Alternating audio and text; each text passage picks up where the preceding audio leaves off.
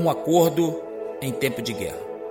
Fizeram um acordo de todo o coração e de toda a alma de buscar o Senhor, o Deus dos seus antepassados. Todo aquele que não buscasse o Senhor, o Deus de Israel, deveria ser morto. Gente simples ou importante, homem ou mulher. Fizeram esse juramento ao Senhor em voz alta, bradando ao som de cornetas e trombetas. Segunda Crônicas 15, dos versos 12 ao 14. Esse juramento foi feito pelo povo de Israel durante o reinado do rei Asa. O rei foi o homem temente a Deus.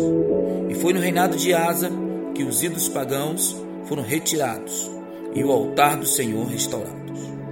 Eles buscaram a Deus com a disposição e não houve mais nenhuma guerra até o 35 ano. Porém, no 36 após um longo tempo de paz, Baasa invadiu Judá, ameaçando tomar suas fronteiras.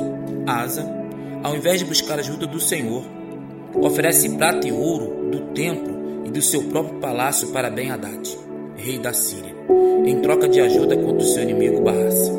Deus se entristeceu pela atitude de Asa. Os inimigos vieram afrontar Israel, porque num tempo extenso de paz pôde nos afastar do propósito. Pode afastar o nosso coração dos fundamentos. Asa havia recorrido a um acordo político ao invés de confiar no Senhor como havia prometido, e Deus faz o exército da Síria escapar das mãos dele. O Senhor permite muitas vezes a presença do inimigo para expor o nosso coração. Em muitos casos, o inimigo se levanta para destruir, mas eles são um meio para que o nosso altar seja restaurado e o Senhor seja conhecido por nós e manifeste seu poder em favor do seu povo.